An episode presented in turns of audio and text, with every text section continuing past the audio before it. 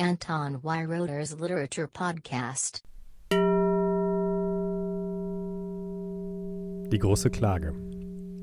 Dr. Faustus von Thomas Mann. In den mehr als 70 Jahren seit seiner Veröffentlichung ist sicher alles über diesen Roman gesagt worden, aber trotzdem hier noch ein kurzer Punkt dazu. Erst das Allgemeine. Dr. Faustus ist die Lebensgeschichte des Komponisten Adrian Leverkühn, erzählt von seinem Freund Serenus Zeitblom. Letzterer ist Gymnasiallehrer für alte Sprachen und drückt sich entsprechend altertümlich aus, womit Thomas Mann seinen eigenen Stil übersteigert und den Roman zu einem zwar schwer verdaulichen, aber auch sprachlich eleganten, extravaganten Kunstwerk werden lässt.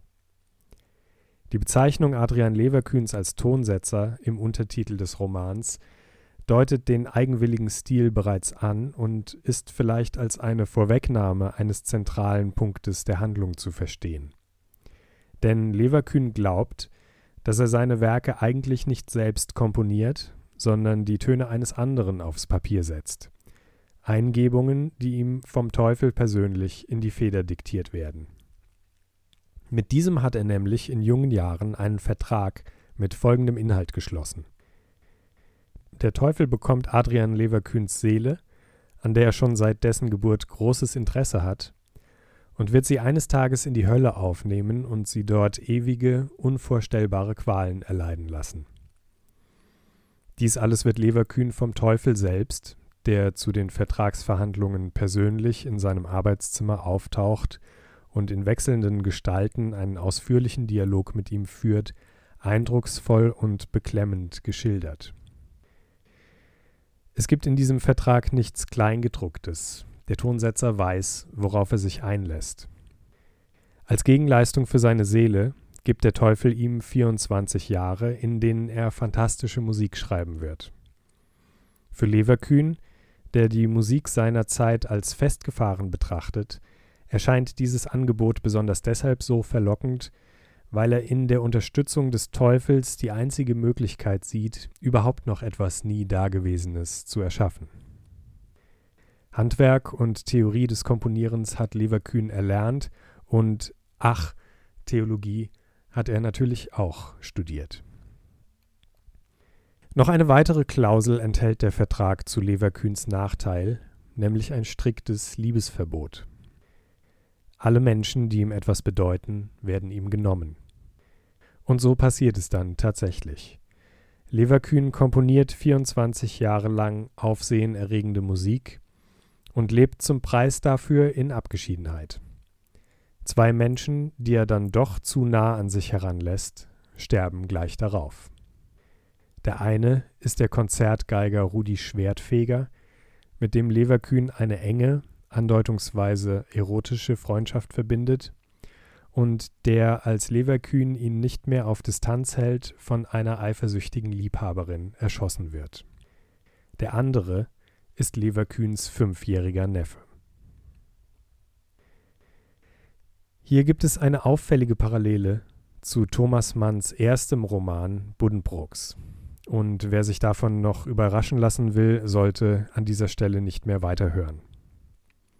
In beiden Romanen stirbt gegen Ende ein Kind an einer tödlichen Krankheit.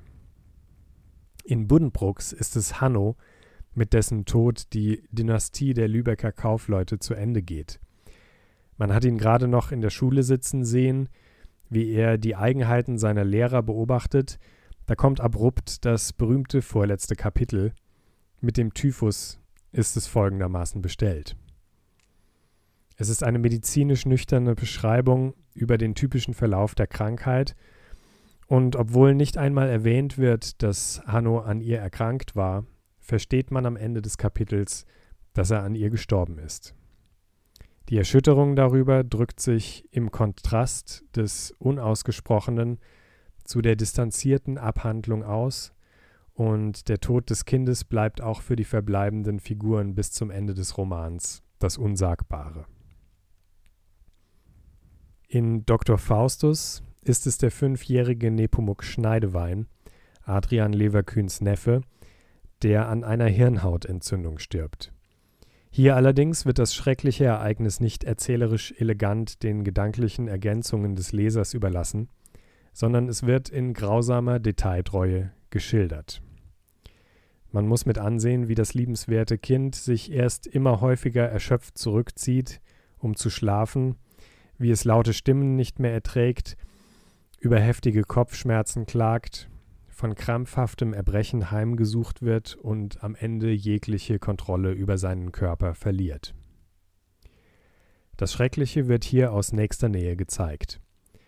Das passt zum düsteren Grundton von Dr. Faustus, den es bei Buddenbrooks so nicht gab, aber ich denke, es erfüllt hier zusätzlich noch eine ganz bestimmte Funktion. Zuerst noch eine weitere Gemeinsamkeit. In beiden Fällen steht die tödliche Krankheit für ein höheres Prinzip. Das physische Leiden ist Ausdruck einer rein geistigen Ursache. In Hanno Buddenbrooks Fall ist es die Verneinung des Willens zum Leben, mit der Thomas Mann auf die Welt als Wille und Vorstellung des im Roman vorher schon zitierten Schopenhauer verweist. Denn Hanno hätte den Typhus wohl überleben können, so wird angedeutet, hätte ihm nicht ein starker Lebenswille gefehlt. Bei Nepomuk Schneidewein hingegen erinnern die Symptome der Hirnhautentzündung an den Wahnsinn eines von einem Dämon, also in diesem Fall vom Teufel selbst, Besessenen.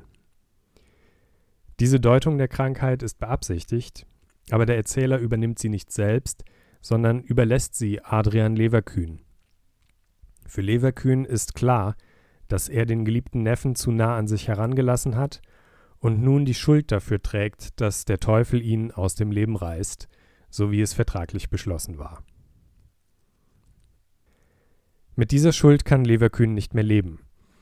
Die 24 Jahre sind abgelaufen und an einem letzten Konzertabend, zu dem er einen Teil der höheren Münchner Gesellschaft in seine ländliche Residenz einlädt, gesteht der verwahrloste und offenbar wahnsinnig gewordene Künstler seinem höchst irritierten Publikum in einer dramatischen Ansprache seinen Pakt mit dem Teufel.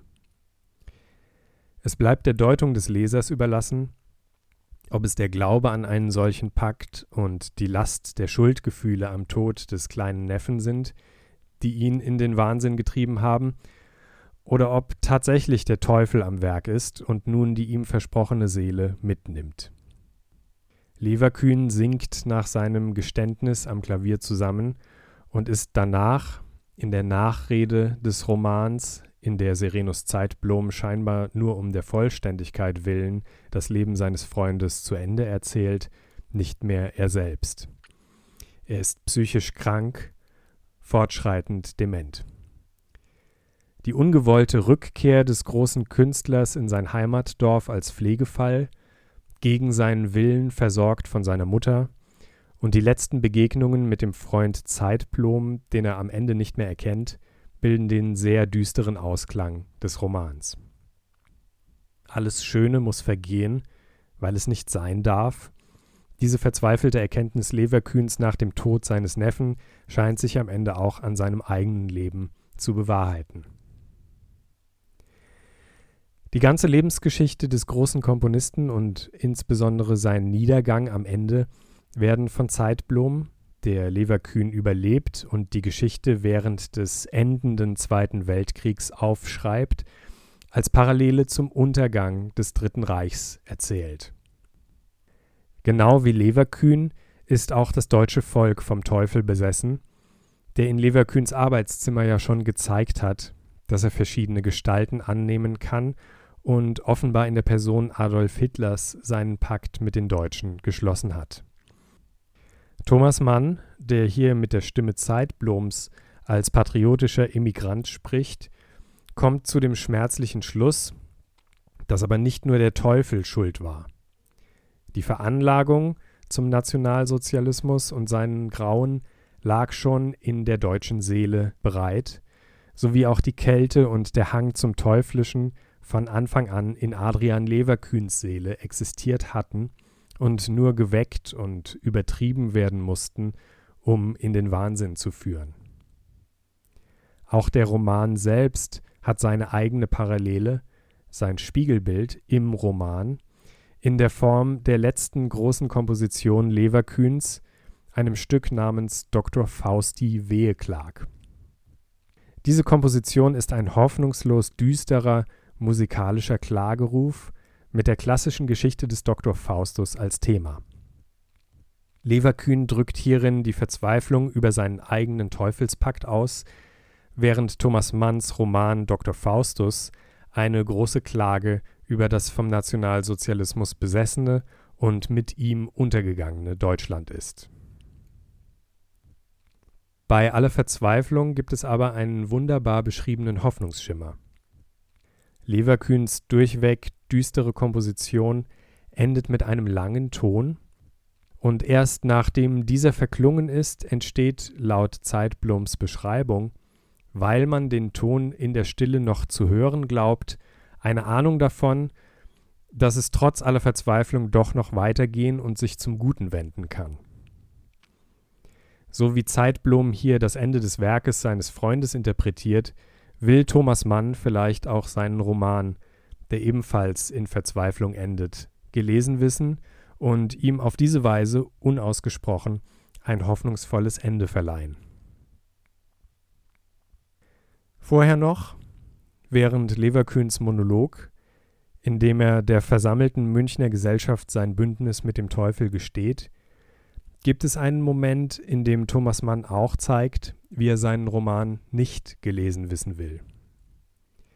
Während Leverkühn bewegt und um die richtigen Worte ringend seinen schrecklichen Pakt gesteht und die Mehrheit der Zuhörer davon irritiert und entsetzt sind, ruft einer der eingeladenen Münchner Schriftsteller mehrfach dazwischen, dass er das Gesagte für schön hält und gibt zu verstehen, dass er Leverkühns Geständnis als Teil einer Vorführung auffasst, als ein Kunstwerk. Dieser rein auf das Ästhetische achtende Zuhörer ist die lächerlichste Figur im ganzen Roman.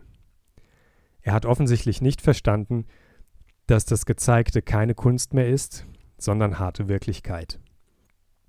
Deshalb musste auch der Tod Nepomuk Schneideweins so drastisch dargestellt werden. Thomas Mann will hier nicht mehr für seine erzählerischen, ästhetischen Kniffe gelobt werden, sondern Wahrheit und echte Betroffenheit vermitteln. Verzweifelte Klage und ein unausgesprochener Hoffnungsschimmer, das ist der Eindruck, der am Ende bleibt, und deshalb ist Dr. Faustus für mich ein großartiger Roman.